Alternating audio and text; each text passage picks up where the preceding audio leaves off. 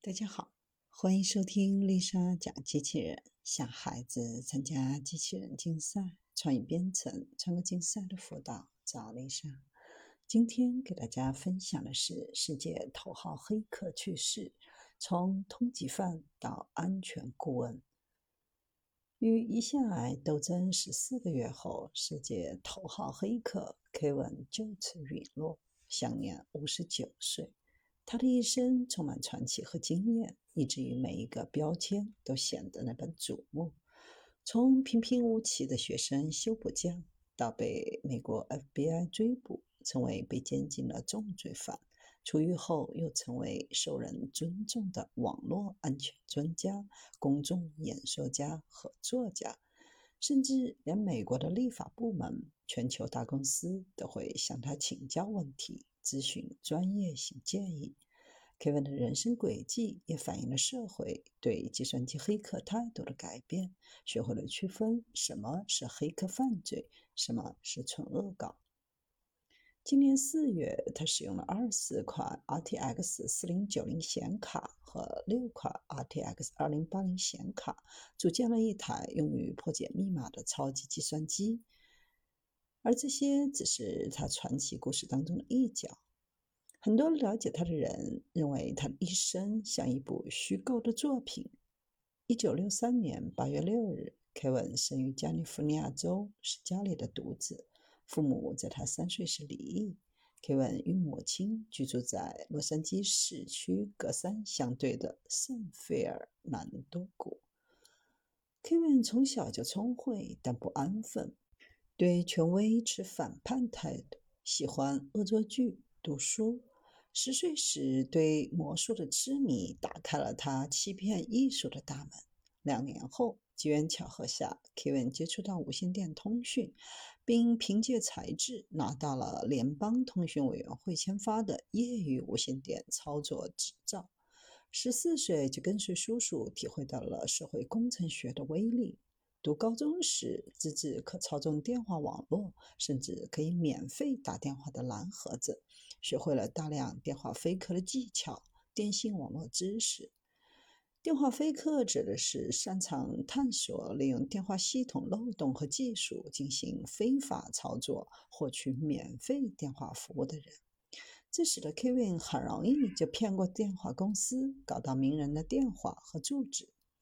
同时，Kevin 还自学了 RSTSE 操作系统、Fortran 和 Basic 编程语言，并窃取了 RSTS 杠 E 操作系统用户的账号和密码。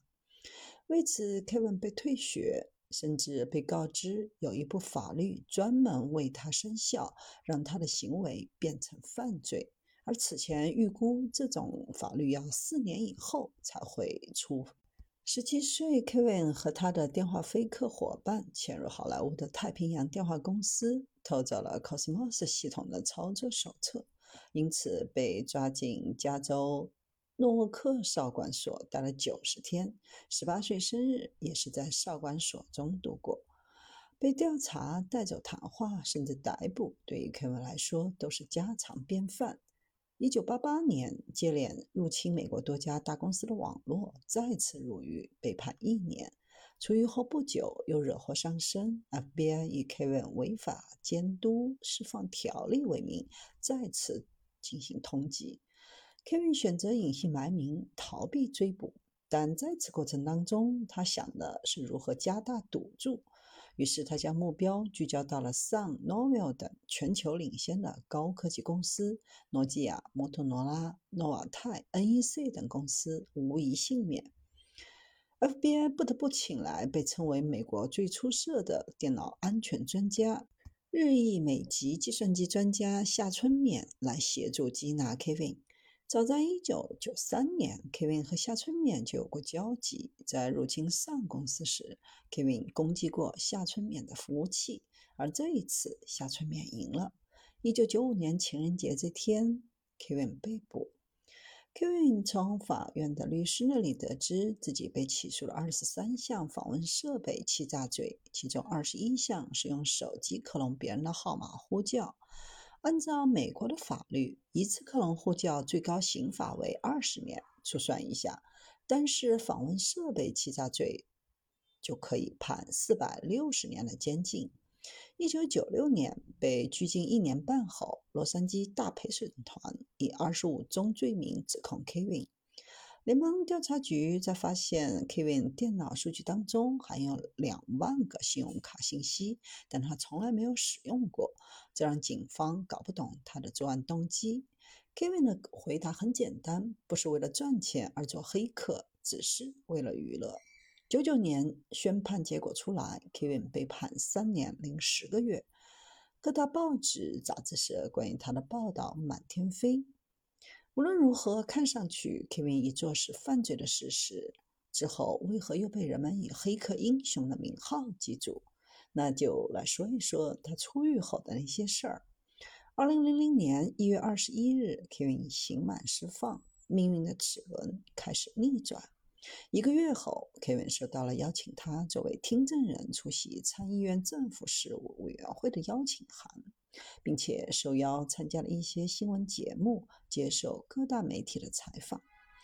于是，曾经爱做恶作剧的秃鹰戴上了白帽，一本正经地向听众讲述互联网的阴暗面，告诉观众如何保护自己的隐私，如何防止自己的电脑被侵入。